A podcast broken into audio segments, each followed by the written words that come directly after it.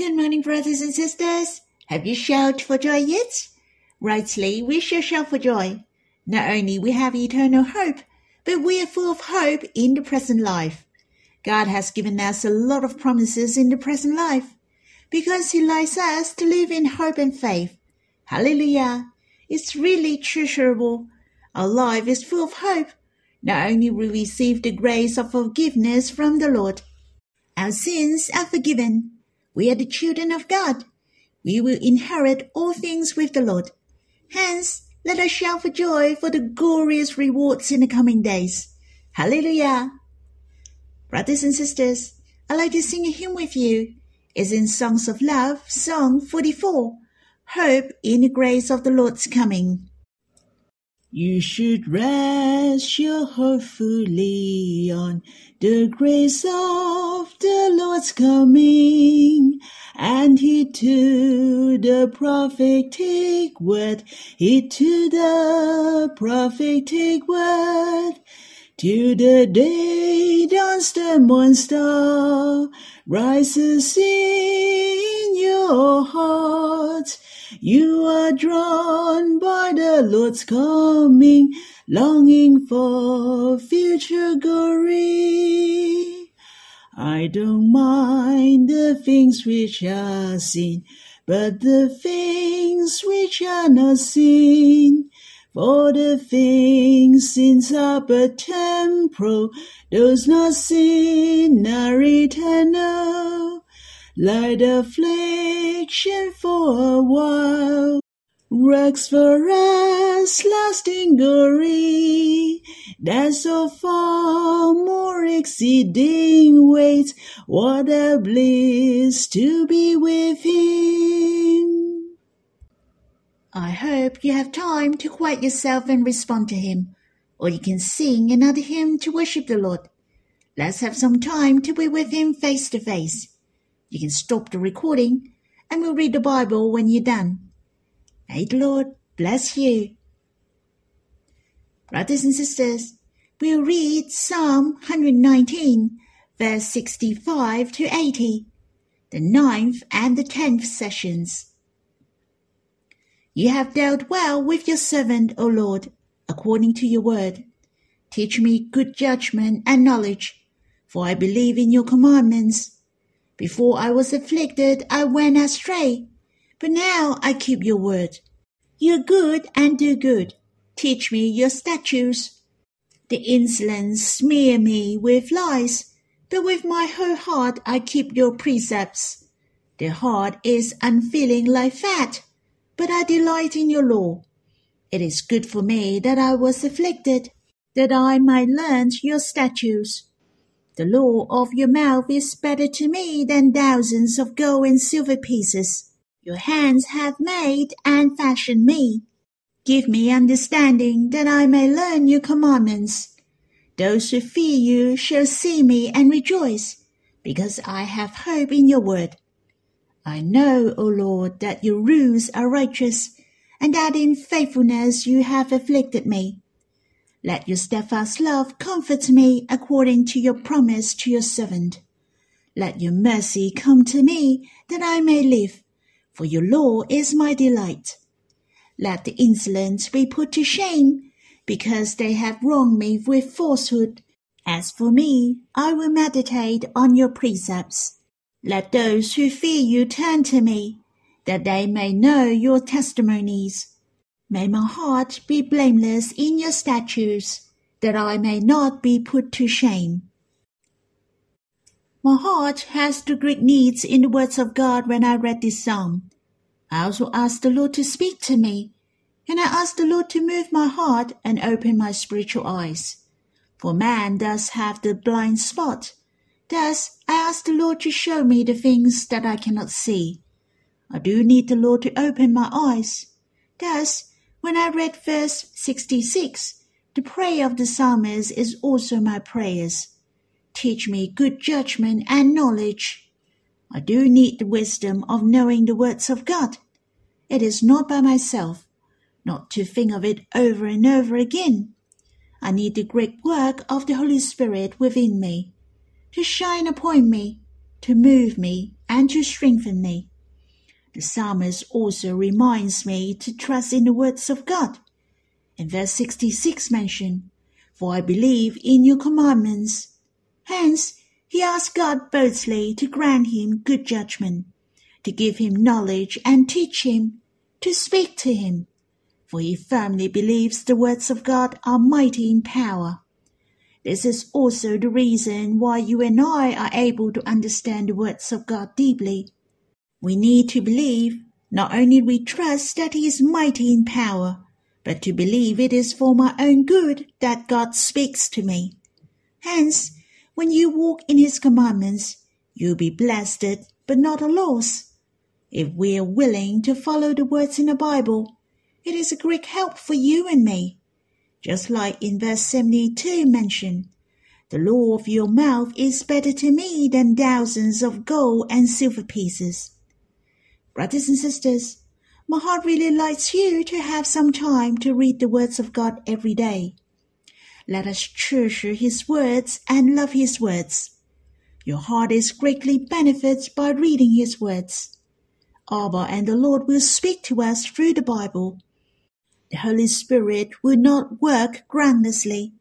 The Lord Jesus said, Man should not live by bread alone, but by every word that comes from the mouth of God. Verse 72 also mentioned the law of your mouth, which means the words of God are fresh. It is the interaction face to face.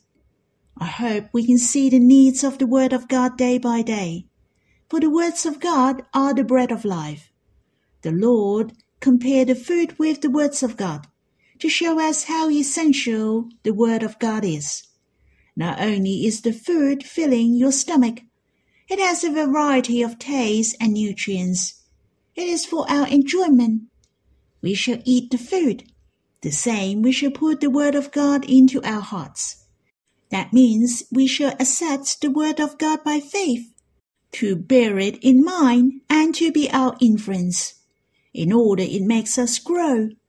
We are strengthened to face the trials, difficulties, and challenges. The Lord Jesus said this when he faced the temptation of the devil. He also trusted in the words of God. The Lord Jesus mentioned, Man should not live by bread alone, but by every word that comes from the mouth of God. He quotes this sentence from Deuteronomy chapter 8 verse 3 in the Old Testament when the Israelites wandered forty years in the wilderness, they had nothing to eat in the wilderness, but lived on the manna provided by God. For the long years in the wilderness, their clothing did not wear out, and their shoes did not get torn. They lived on the faithful providence of God. The words of God fulfilled upon the Israelites on a day to day basis. As we know, the manna from heaven was referred to the Lord Jesus. He is the true bread from heaven, and we shall enjoy him day by day. He is the real bread of life. Our spirit is satisfied through him. The Lord is our strength. There were people who died in the wilderness. Do you know why they died in the wilderness? It was not due to lack of water or food, but their unbelief. They didn't listen to the words of God. It's so good that we have the Bible. We come near to God through the Bible, to know Him by His words. And the most essential is to have the interaction of love with Him, to build up a close relationship and experience Him spiritually. Brothers and sisters, do you desire for the Lord to speak to you to your heart? Let's come before the Lord and tell Him, Lord, what are you going to tell me? What would you like me to do? You can ask the Lord to teach you. Teach me, O Lord. Talk to me. I hope me and you all to experience the law of his mouth again and again, which is better to me than thousands of gold and silver pieces.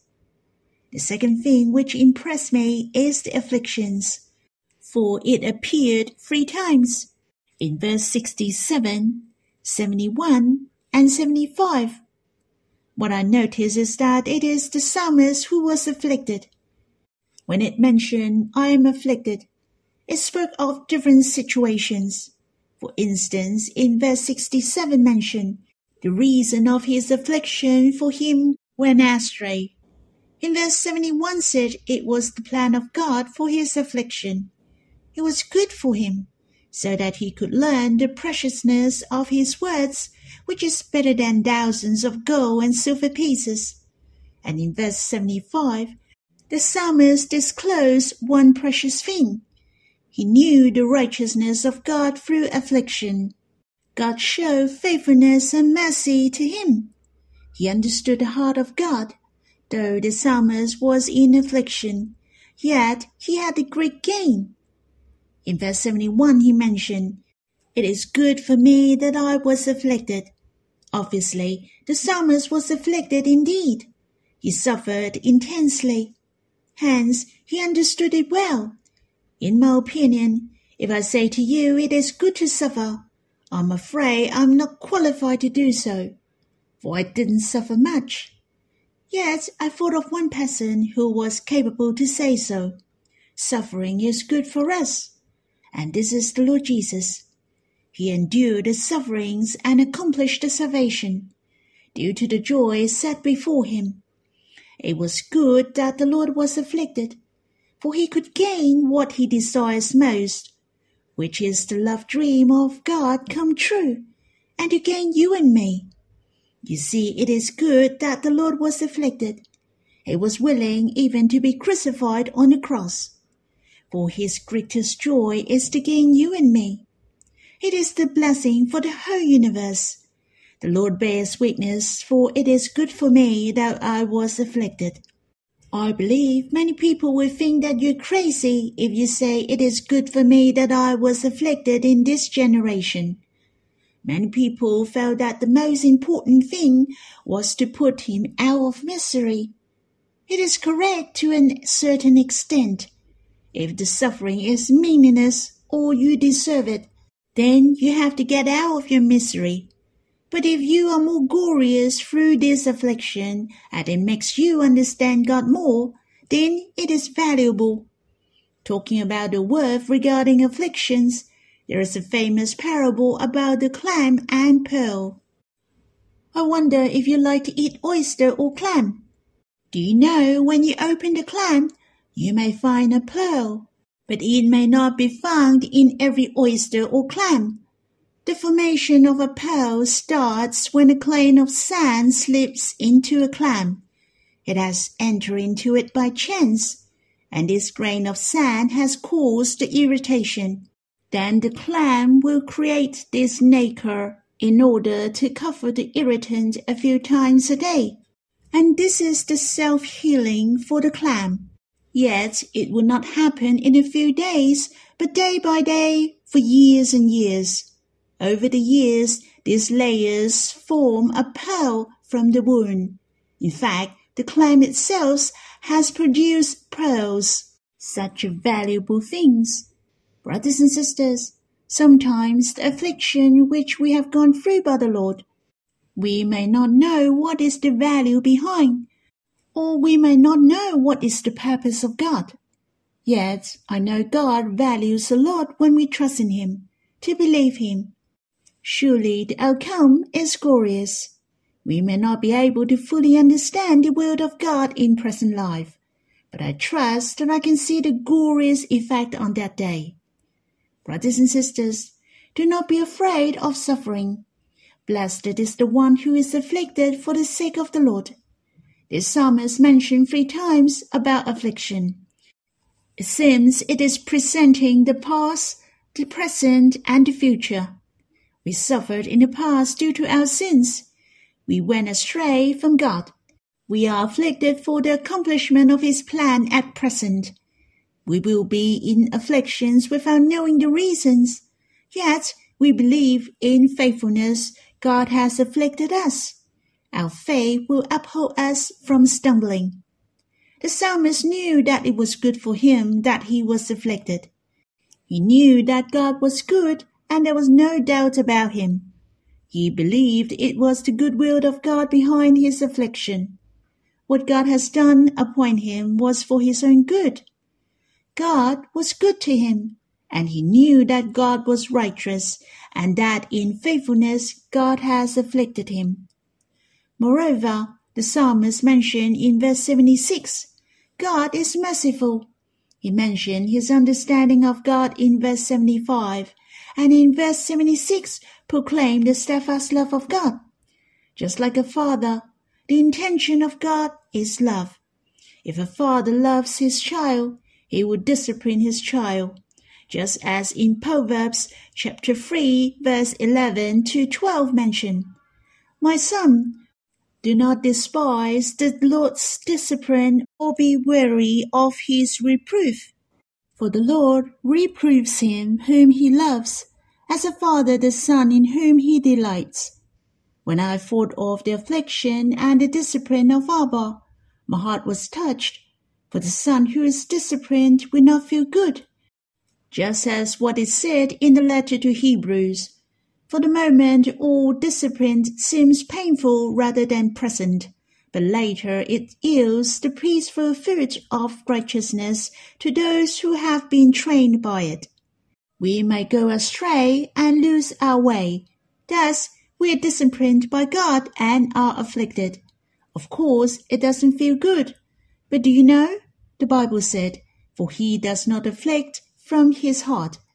Yet it is good for us in affliction, for we will come before God to seek him and trust in him.